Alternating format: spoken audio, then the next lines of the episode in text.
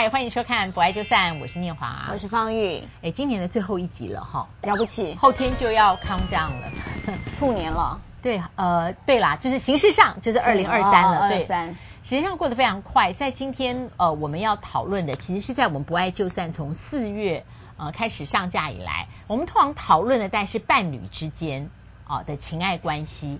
但是今天谈到的这个爱呢，是亲情的这个部分。嗯，哎，所以想不到在你的家事法庭里面，你有处理过亲情之间的纠葛？是是，还蛮多的。两代的多还是手足的多？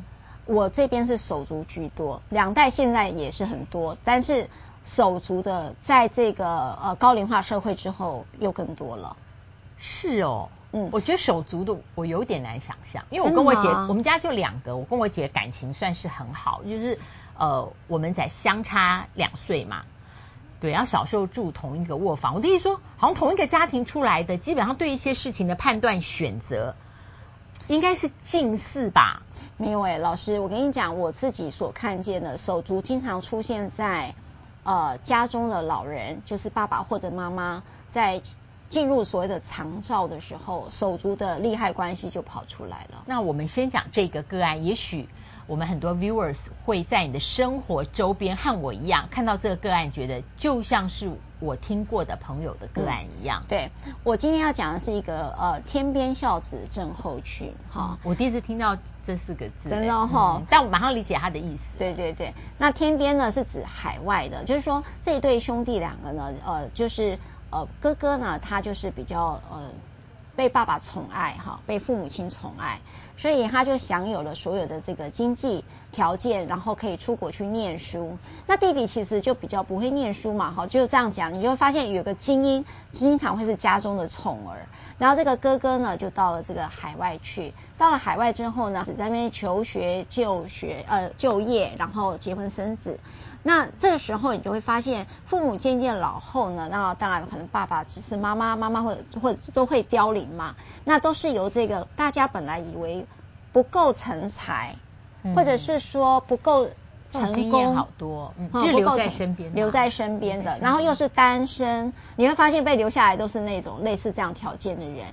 那他就亲亲力亲为的照顾这个老父哈，那感情也很好。那呃，你知道天边的孝子就是用天边孝子有几个特色嘛？就不参与照顾，但是意见特别多，好，就是嘴嘴巴特别孝顺啊。有的时候他可能在呃经济上面会分担吧，比方说分担没有，你的你觉得这个我看到的是没有没有，没有的原因是因为老父或这个老母自己就会有一笔钱，因为你你知道这样的父母亲其实特别宠爱孩子，都会让自己，尤其我们上一代都会有很多积蓄。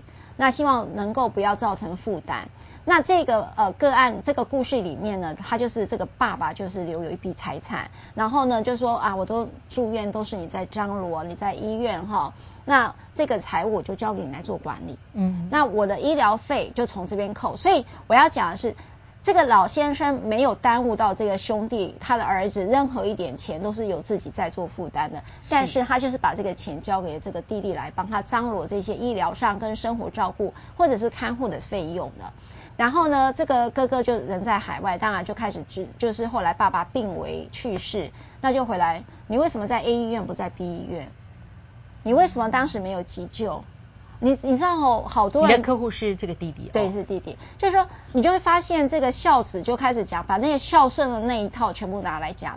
你当时就是没有给他请好的这个医疗照护，你没有给他很多的生活照顾，你没有给他买营养品什么，你知道就指指点点啦，所以才会有天边孝子症候群嘛。就会觉得说，我当时觉得你应该尽了孝道，你都没有做到，用他的标准哈。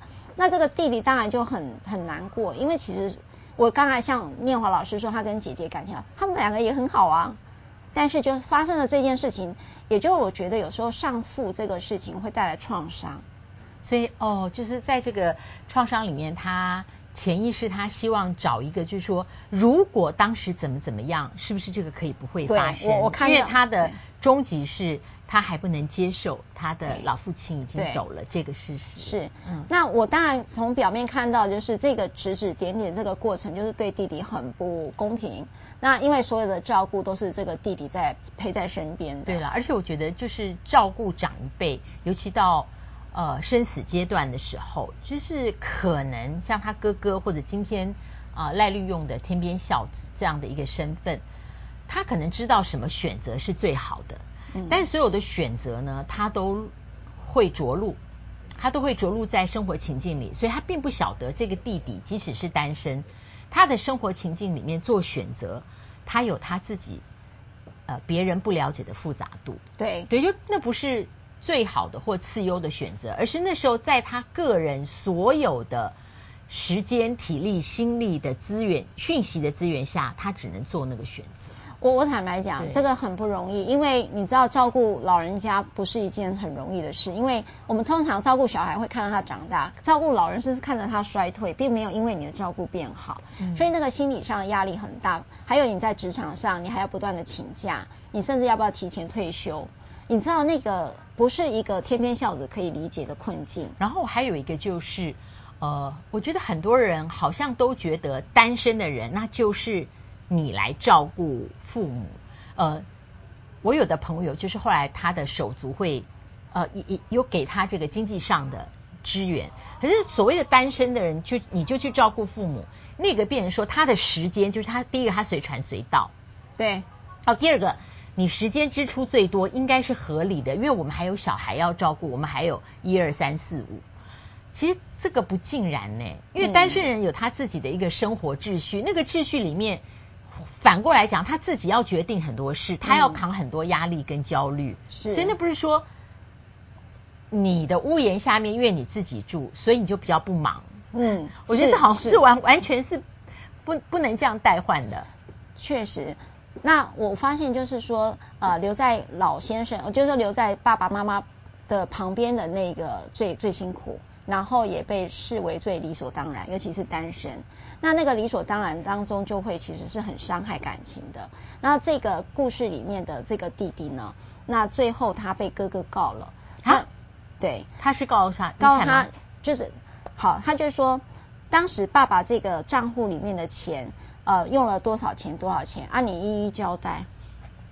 哇，我就想说，呃，这件事情你会发现，就是说他还要去交代爸爸生前如何被照顾，还有医疗上被照顾，以及他每一个账上的钱是怎么去使用的。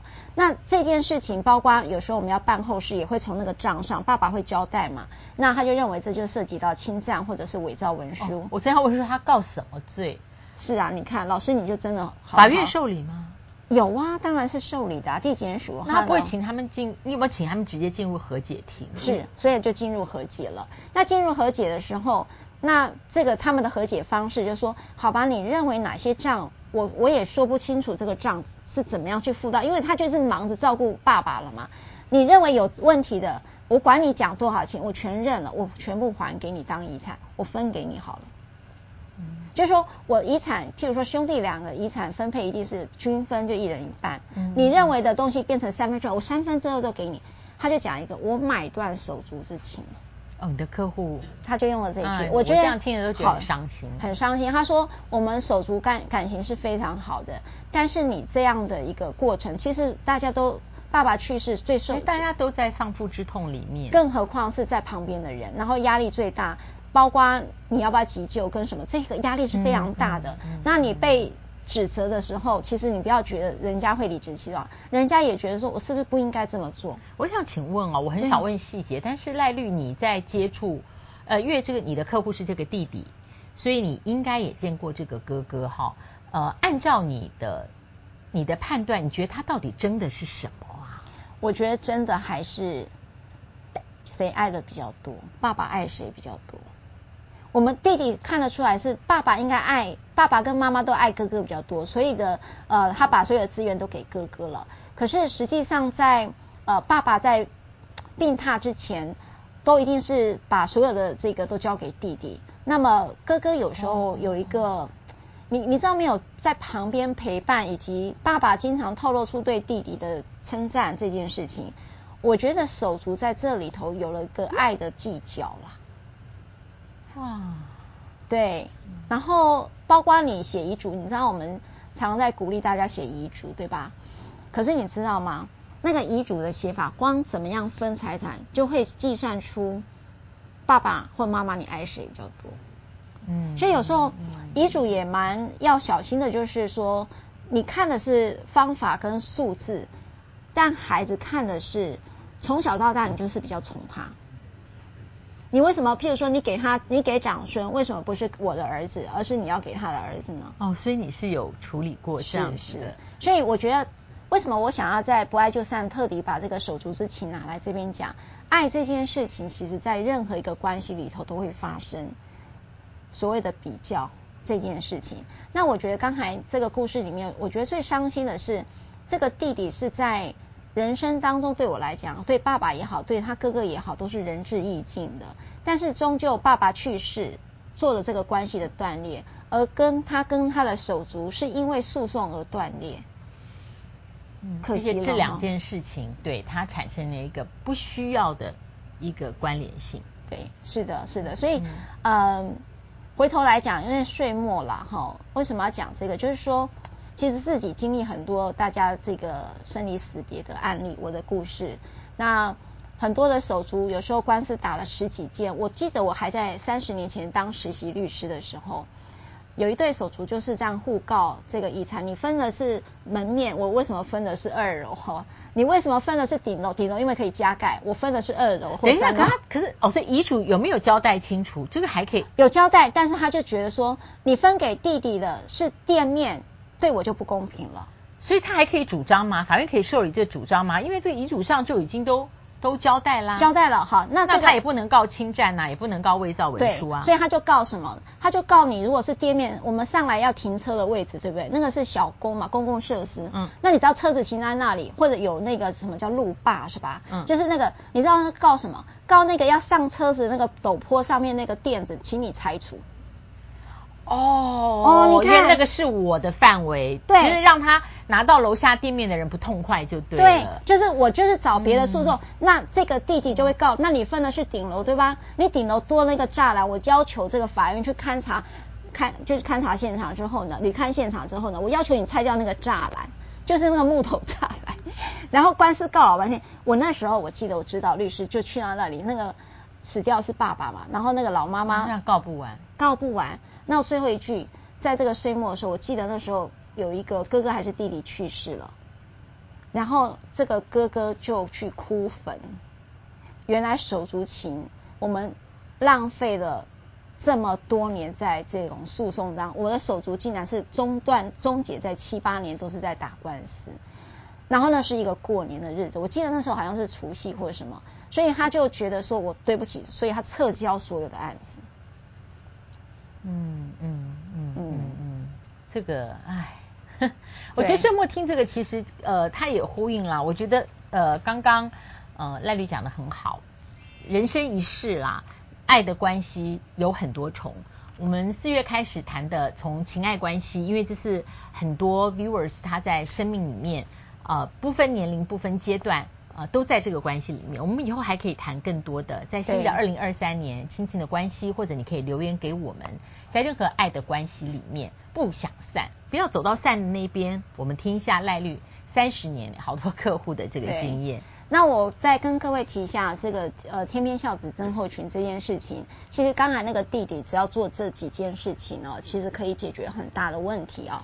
假设他是精神状况好，爸爸精神状况好，其实你有个委托书，或者是啊、手足之间有个家庭协议书，哈、啊，譬如说要怎么去负担爸爸的一个状态，是可以透过家庭协议书或者是一个委托处理财务的。但是如果爸爸已经到失智了，或者是变成像植物人了这样之类的，就是呃比较严重。这种的话，记得可以去申请所谓的辅助宣告跟监护宣告哈。那这个辅助宣告跟监护宣告就是可以啊，辅助人可以去处分财产啊，就是啊处理财产的时候辅助人同意。那如果是监护宣告的话，就由监护人来代为处分这样的财产，至少呢在法律上是有所保障的。那这些供大家呃在面对的所谓天边孝子症候群的时候，那么照顾者的一方，你对于自己的法律上的一个保障，嗯。在今天先祝大家二零二三新年快乐！刚刚我才录了一个过年的 promo，祝大家我看啊，思绪敏捷，动如脱兔，二零二三，呃，什么？大跃进啊，大跃进，对吧？大跃进是大跃进吗？大跃进，不错，我们公司那个呃行销同仁想到的，祝福大家，我们二零二三准时上架，准时再见，别忘了按赞、分享、开启小铃铛，而且冲刺我们的订阅数，大家二零二三再会喽，拜拜。